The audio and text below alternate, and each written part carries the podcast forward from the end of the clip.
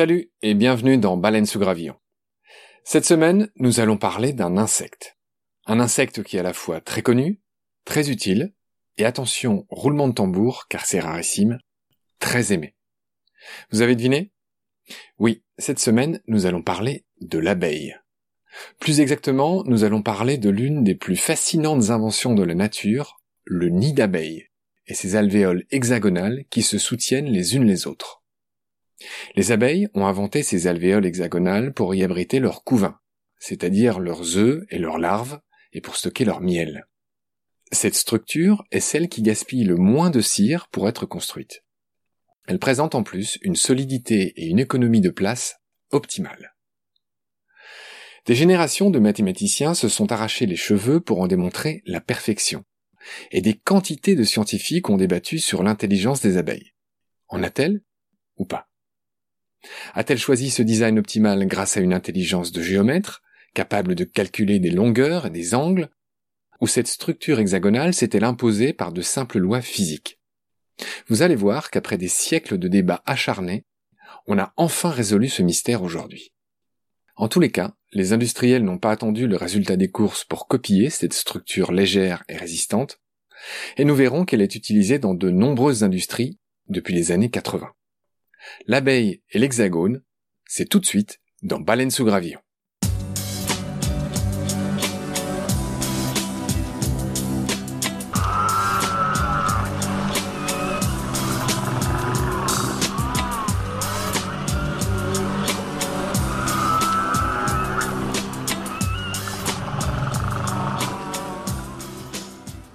L'histoire d'aujourd'hui commence au IVe siècle de notre ère.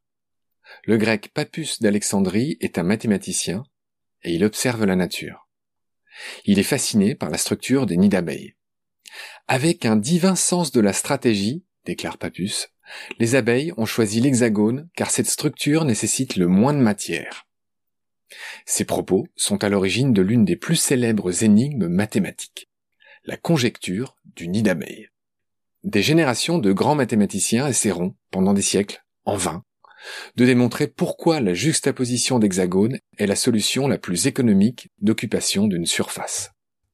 Autrement dit, qu'elle permet aux abeilles de stocker un maximum de miel et de loger un maximum de larves en utilisant le moins de cire possible. Il faut savoir que les abeilles fabriquent leur propre cire et que cette cire leur coûte très cher. Pour fabriquer un gramme de cire, les abeilles doivent manger 7 à 8 grammes de miel. Dans les siècles passés, la cire valait d'ailleurs dix fois plus cher que le miel, car c'était un matériau malléable et étanche, il était très recherché. Sous Louis XIV, le prix d'une bougie en cire était équivalent au salaire journalier d'un ouvrier spécialisé. Les pauvres, eux, s'éclairaient au suif, c'est-à-dire avec de la graisse animale. L'abeille recueille les écailles de sa propre cire et la malaxe en la mélangeant à de la salive pour la rendre plus malléable. Plus tard, elle peut y ajouter du pollen et de la propolis, une résine végétale, ce qui donne d'ailleurs sa couleur jaune à marron à la cire, qui est blanche au départ. Pour économiser l'énergie des abeilles, l'apiculteur introduit une mince feuille de cire sur les cadres de la ruche. Et cette feuille de cire leur sert de base, ce qui favorise donc la production de miel.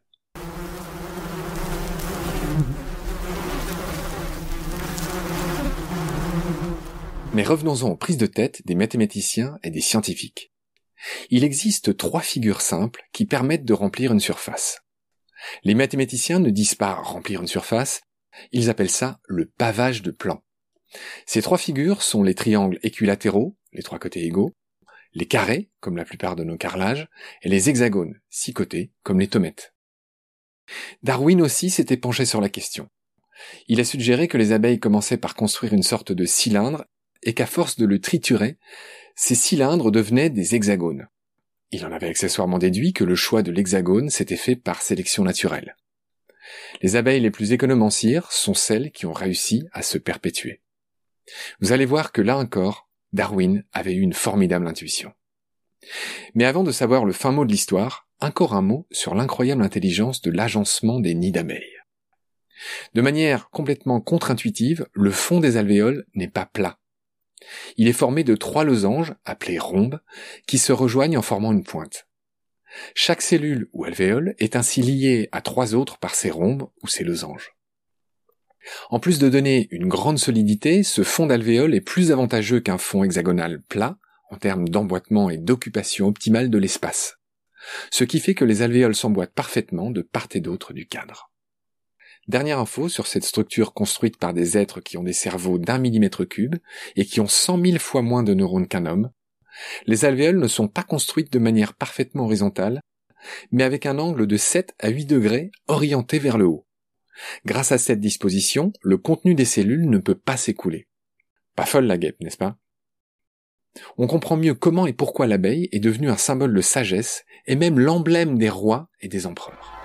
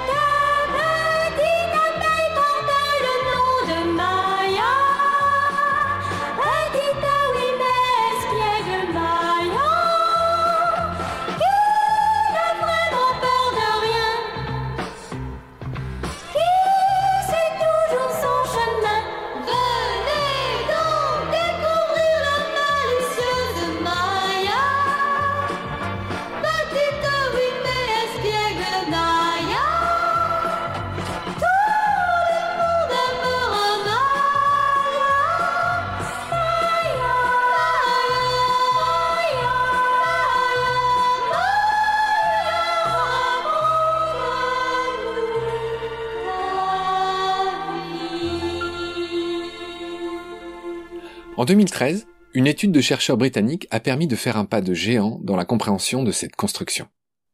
L'équipe de Bouchan Karialou a montré d'une part que les hyménoptères, la famille des abeilles et des guêpes, que les abeilles donc, en travaillant en rang serré, produisent une chaleur de 45 degrés qui fait fondre la partie superficielle de la cire le long des parois des alvéoles.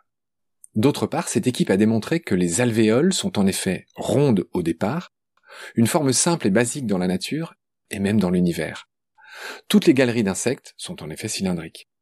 La cire chaude s'écoule alors comme du caramel et s'amasse au point de jonction des alvéoles. Et c'est ainsi que le cercle devient hexagone et que les angles se forment. La géométrie parfaite des alvéoles tient donc plus, au final, des lois de la physique qu'à un talent de géomètre. L'énigme est résolue. Toutefois, l'insecte n'en demeure pas moins un formidable bâtisseur capable par exemple d'utiliser sa tête comme un fil à plomb pour mesurer les verticales et s'assurer ainsi de la stabilité du nid. Nous ne pouvons que nous émerveiller devant le rôle joué par les abeilles dans ce processus, ont reconnu les chercheurs britanniques, lorsqu'elles chauffent, pétrissent et amincissent la cire exactement là où c'est nécessaire.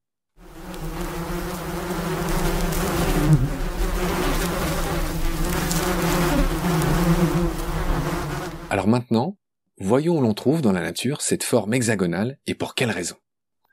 De très nombreux exemples existent.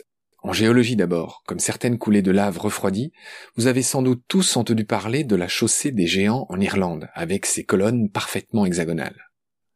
Selon la légende, que je ne résiste pas au plaisir de vous raconter, deux géants ennemis vivaient de chaque côté de la mer. L'un en Écosse, il s'appelait Benan Donner, et l'autre en Irlande, nommé Finn Macumail. Le géant écossais taquinait son rival irlandais et le qualifiait de plouc et de froussard. Piqué au vif, l'Irlandais dit à l'Écossais de venir se battre pour voir qui était le plus fort. Mais comment franchir la mer? L'Irlandais jeta des pierres dans l'eau pour construire un chemin praticable, une chaussée, entre l'Écosse et l'Irlande. Mais quand il vit s'approcher son adversaire, l'Irlandais fut pris de panique, car il était beaucoup plus petit que lui. Il courut demander conseil à sa femme, qui eut juste le temps de les déguiser en bébés avant l'arrivée du géant écossais.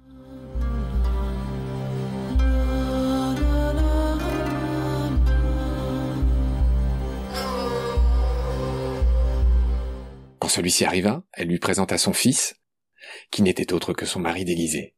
Le géant écossais, voyant la taille de ce bébé, prit peur. Affolé à l'idée de la taille du père et par conséquent de sa puissance, il prit ses jambes à son cou et s'en retourna dans ses terres d'Écosse en prenant soin de démonter l'essentiel de la chaussée pour que l'Irlandais ne risque pas de rejoindre son île. La vraie raison de cette structure géologique étonnante, c'est le brusque refroidissement sous pression de coulées de lave homogène. Bref, c'est un peu compliqué et un peu long à expliquer. En tout cas, ça c'était pour l'exemple de géologie et ce qu'on appelle les orgues de basalte. Par ailleurs, vous voyez tous comment sont les cristaux de glace. Et oui, ils sont hexagonaux eux aussi. Chez les animaux, les tortues ont des écailles hexagonales, qui allient encore légèreté et solidité. Chez les plantes, il y a l'ananas. Chez les insectes, les facettes des yeux composés sont en général hexagonales eux aussi. Bref, on comprend intuitivement que dans la nature, l'hexagone vient souvent d'un cercle compressé. C'est vraiment pas une sinécure. Et le roi des sur son trône.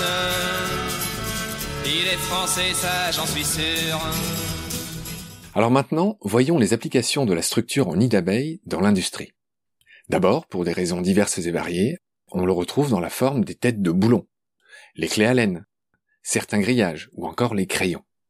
Mais c'est surtout pour fabriquer des matériaux légers et robustes qu'on copie le nid d'abeille.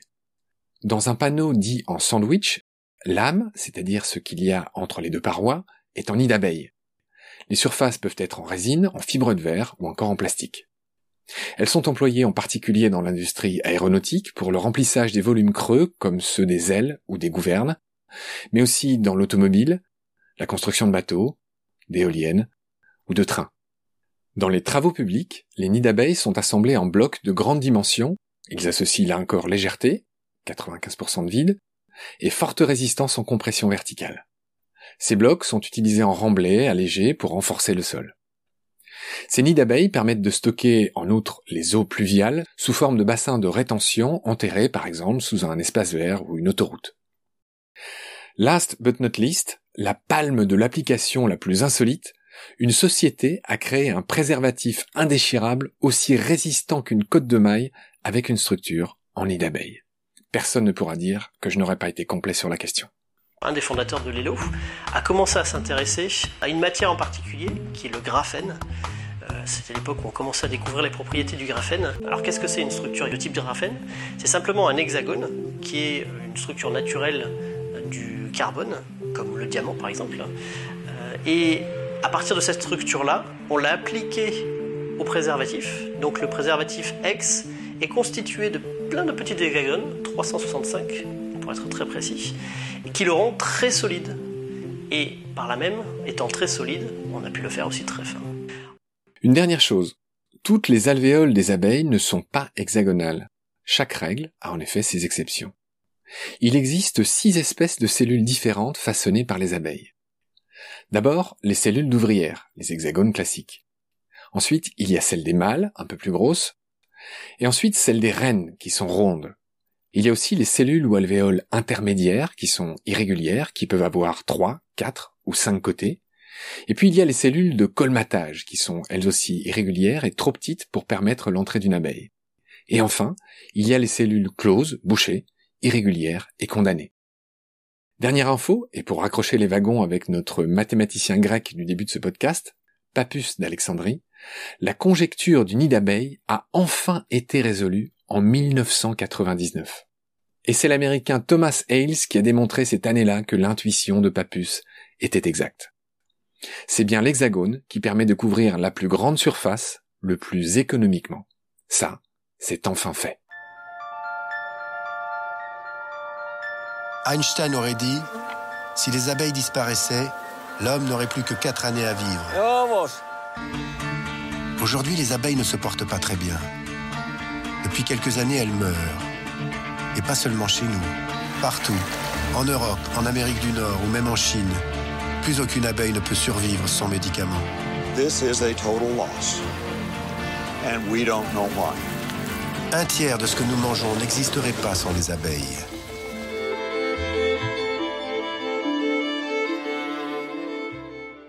C'est la fin de cet épisode. Merci de l'avoir suivi. Merci à Félix Labande, l'auteur de la musique du générique. Merci à Jean-Luc pour ses conseils. Merci enfin à vous pour votre écoute. N'hésitez pas à m'envoyer vos commentaires, quels qu'ils soient. Et puis, si vous avez aimé, abonnez-vous. Prenez le temps de laisser un commentaire et des étoiles sur vos plateformes. Et surtout, partagez et recommandez ce podcast. Merci. Au revoir.